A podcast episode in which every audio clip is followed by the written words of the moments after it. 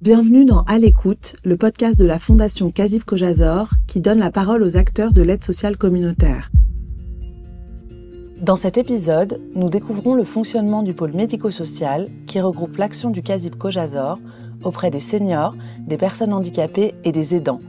Nous entendrons Corinne Benzekri, la directrice du pôle, ainsi que Laurence, une des bénéficiaires.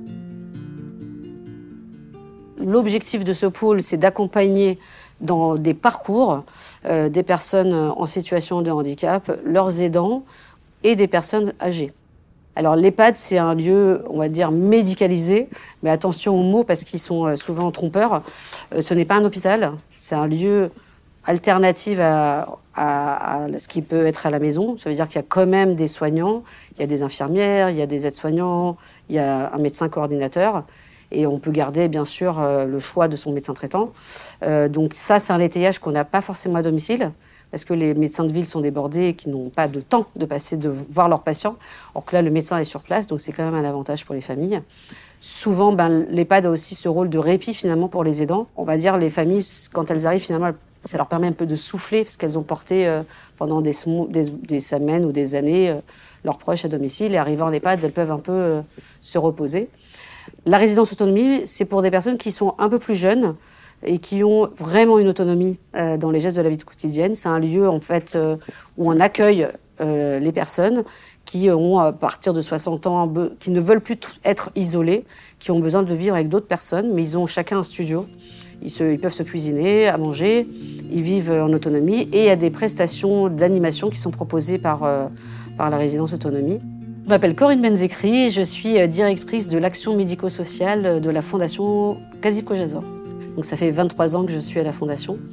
Et puis euh, depuis 2017, je suis directrice d'un pôle qui était à l'origine le pôle handicap, donc ce qu'on appelait ce qu'on appelle toujours d'ailleurs le PRAC, qui comprend tous les établissements et services du champ du handicap et ainsi que les tutelles et les aidants. Euh, et puis voilà, en, novembre 2022, après un audit, une réflexion euh, avec la direction générale, euh, un audit externe hein, pour la réflexion sur notre nouveau projet institutionnel, on a trouvé cohérent que le pôle senior, historiquement senior, et le pôle handicap se fusionnent et pour faire un pôle médico-social élargi et mieux répondre aux besoins euh, de l'ensemble des personnes accompagnées. On a quatre EHPAD et euh, deux résidences autonomie. Donc sur la personne, sur les seniors, sur, sur mon pôle en tout cas. Et puis euh, nous avons une plateforme de services que nous avons créée en 2018 et qui regroupe tous nos services pour personnes en situation de handicap ainsi que pour les aidants. Donc euh, sur, ce, sur cette plateforme, euh, nous avons euh, donc deux services d'accompagnement à la vie sociale. Nous avons un service de mandataire judiciaire, donc qui s'occupe des majeurs protégés, qui sont sous mesure de protection juridique. Nous avons un service qui s'appelle Saphir pour les aidants. Et, donc voilà, donc tous ces services-là sont regroupés sur un même site et donc travaillent de façon très décloisonnée ensemble pour accompagner à la fois les personnes en situation de handicap, mais également leurs aidants. Alors, la plateforme s'appelle Émergence. Euh, et elle comprend donc un service d'accompagnement qui s'appelle Image, un service d'accompagnement qui s'appelle Centre Lionel. Le service des tutelles s'appelle tout simplement service des tutelles.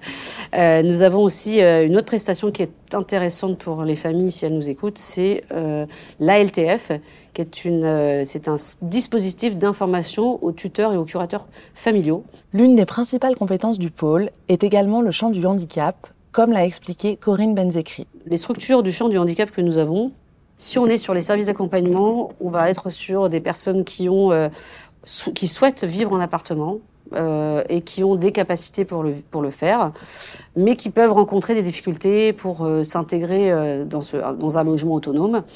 Euh, parce qu'ils ont du mal à se repérer dans l'espace, qu'ils ont du mal à imaginer euh, dans le temps comment il faut gérer euh, un logement, payer son loyer, faire ses courses, cuisiner, se laver, laver son linge, etc. Donc les équipes ont pour objectif de accompagner ces personnes, de leur apprendre tous ces gestes de la vie quotidienne, de veiller à ce qu'ils ne se mettent pas en danger non plus. Corinne Benzekri est régulièrement en contact avec les bénéficiaires dans cet extrait, nous entendons Laurence lui raconter son arrivée au centre Lionel, où elle a suivi un stage pour apprendre à vivre seule.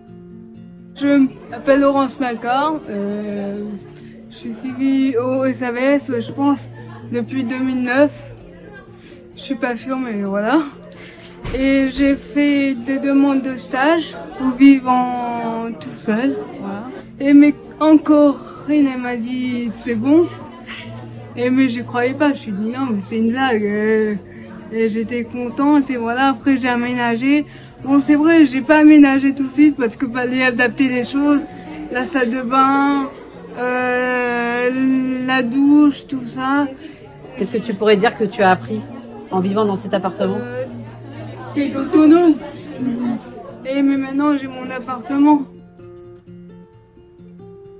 Ce qui est important pour nous, c'est pas de partir du, de la pathologie, souvent, vous voyez, de la maladie. Nous, on parle de, des compétences de la personne et de ses envies. Donc la personne a dit, moi, mon rêve, c'est de faire ça. Et eh ben, on va essayer de voir de quelle manière on peut l'aider à réaliser son rêve. Donc dans le champ du handicap, c'est plutôt ça, c'est de dire, j'ai des projets, j'ai envie de travailler demain en milieu ordinaire, j'ai envie euh, d'avoir un jour mon logement et d'être indépendant, euh, j'ai envie euh, de m'acheter, je sais pas moi, une, belle chambre. Ben, tous ces petits détails, on les construit avec eux, on part de leurs attentes et leurs besoins, c'est ce qu'on dit, hein, jargon. Les attentes, c'est ce que eux veulent, et les besoins, c'est ce que nous, on va identifier comme difficulté. Et donc, on met en place toutes sortes d'outils, c'est des méthodes euh, du milieu éducatif, hein, éducatif spécialisé, où euh, on sait comment accompagner la personne, c'est un peu comme du coaching, à trouver les ressources pour arriver à, réaliser son souhait, son vœu, euh, son rêve. Mais tu peux surtout être fier de toi. Non, non, mais je suis très fière de moi tous les jours. voilà. Mais je ne montre pas parce que sinon, si je les montre, vous allez croire je m'excite tout seul. Sur le champ du handicap, donc nous avons sept établissements et services. Euh, donc certaines à la plateforme émergence et des autres d'autres lieux. Ce sont des lieux d'hébergement hein, qui sont dans Paris 20e euh, sur l'année pour vous donner des éléments plus concrets sur l'année 2022 nous avons accompagné sur la plateforme et les foyers plus de 1000 personnes. Donc que ce soit le service d'accompagnement à la vie sociale qui comprend 120 personnes accompagnées, euh, plus le service des, des mandataires judiciaires qui comprend plus de presque 400 personnes accompagnées. Voilà, donc voilà, pour euh, si on met tous les services ensemble, plus la LTF qui donne des informations aux tuteurs et aux curateurs, euh, ces, toutes ces prestations, tous ces services et ces lieux d'hébergement ont accueilli en tout cas plus de 1000 personnes dans l'année. Du côté des EHPAD, le CASIP Cojazor offre aussi de nombreuses structures adapté au profil des bénéficiaires seniors qui se tournent vers la fondation. Nous avons euh, sur nos EHPAD plus de donc l'équivalent de 500 lits, donc plus de 500 euh, personnes hébergées euh, en 2022 par, dans, par les, dans les structures. et ce qui m'importe aussi de pouvoir préciser concernant notre démarche sur l'accompagnement de ce public qu'on appelle vulnérable, c'est de se dire notre démarche, elle a comme objectif avant tout de prendre en compte la personne, son individualité, et euh, ses besoins particuliers, son histoire, très important, son contexte, parce que voilà, on n'accompagne pas le handicap, on n'accompagne pas l'âge, l'avancée en âge, on accompagne bien une personne. Donc c'est une vraie démarche, euh, en tout cas de philosophie, euh, euh, mais avec beaucoup de conviction de la part de toutes les équipes qui accompagnent ces personnes, avec une volonté aussi de développer le plus possible l'autodétermination des personnes et leur pouvoir d'agir. La personne âgée, quand elle arrive en EHPAD, euh, effectivement, euh, ça, sera peut-être euh, voilà une période un peu longue ou plus ou moins longue de, de vie dans l'EHPAD, mais même dans l'EHPAD, il peut y avoir voilà un accompagnement spécifique qui va les aider aussi à peut-être retrouver un peu plus d'autonomie qu'ils ne l'avaient à, leur arrivée, enfin quand ils sont arrivés, parce que souvent à domicile c'est pas simple. Hein, on, parle du virage domiciliaire, mais concrètement, une personne âgée à domicile, quand elle euh, a beaucoup de problèmes de santé, euh, ça reste quand même compliqué de, lui amener euh, tout l'étayage qui est nécessaire euh, à savoir des auxiliaires de vie comme il se doit, d'avoir euh, des infirmiers, euh, d'avoir un soutien, et puis ça mobilise beaucoup les aidants. du coup, les frères, les sœurs, les parents, les enfants, selon la situation, se retrouvent énormément mobilisés pour compenser, on va dire, l'absence de taillage à domicile.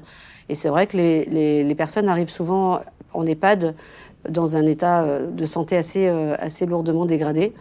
Euh, L'EHPAD est là avec son étayage médical, donc une équipe médicale, des professionnels qui sont aguerris sur les pathologies liées à l'avancée en âge et qui vont pouvoir accueillir la personne, ses proches et travailler avec lui sur son projet de vie et surtout son projet de soins et peut-être mettre en place des soins qui n'étaient pas forcément là. Il y a, il y a des kinés, il y a des orthophonistes, il y a un bilan qui est fait qui permet en fait de voilà, reprendre le contact avec cette personne qui euh, n'était pas forcément bien accompagnée et lui redonner un petit peu euh, voilà, une dynamique de vie, euh, une autodétermination, l'aider à s'exprimer, à, à, refaire des choix.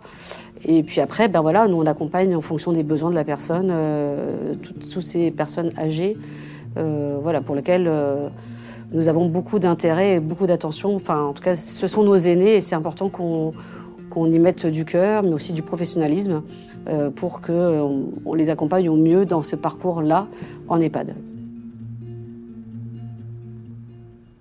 Ces structures d'hébergement offrent également un cadre de vie juive spécifique au Kazib Kojazor, qui rend ces lieux uniques pour les bénéficiaires et pour leurs familles. Tous nos, projets d'établissement sont conçus euh, autour du cycle de la vie juive. Donc, euh, dans nos structures et dans nos foyers, nous, les personnes, on propose de la nourriture cachère on vit le cycle de la vie juive donc tout au long de l'année. On fait les fêtes, on fait Shabbat, euh, etc. Euh, et du coup, ça donne aussi une dynamique, euh, on va dire, positive, parce que généralement, on a des fêtes plutôt très sympathiques.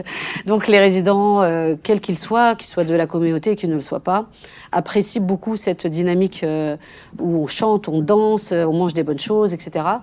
donc ça aussi, c'est un atout. En tout cas, ça, je le vois parce que les personnes nous, le disent. Dis donc, euh, dans la communauté juive, vous aimez faire la fête, hein, c'est incroyable.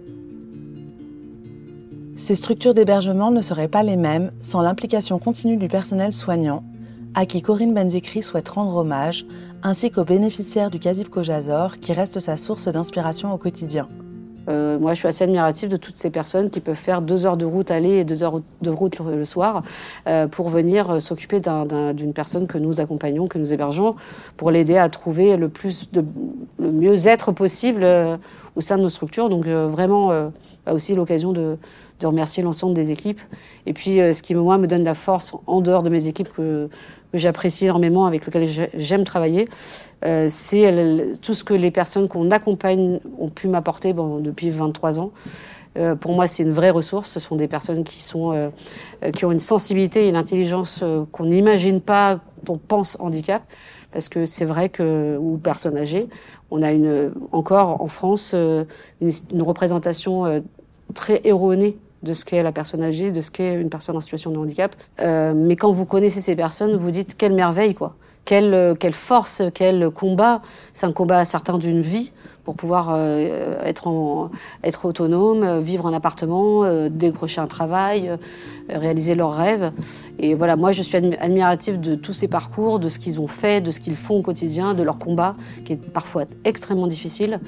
Et je, je sais aussi que je m'inspire de leurs attentes, de leurs besoins. J'aime passer du temps dans les structures, juste m'asseoir et d'entendre, juste écouter, observer et de voir euh, et de donc de, de trouver l'inspiration avant tout auprès des personnes qu'on accompagne, parce que pour moi c'est pour c'est pour eux que je suis là. Merci à Corinne Benzekri de nous avoir ouvert la porte du pôle médico-social. Nous la retrouverons dans un prochain épisode où elle nous présentera l'action du Kazib Kojazor auprès des aidants. Pour mieux connaître la fondation Kazib Kojazor et l'ensemble de ses actions, rendez-vous sur le site www.kazib.fr et sur tous les réseaux sociaux de la Fondation.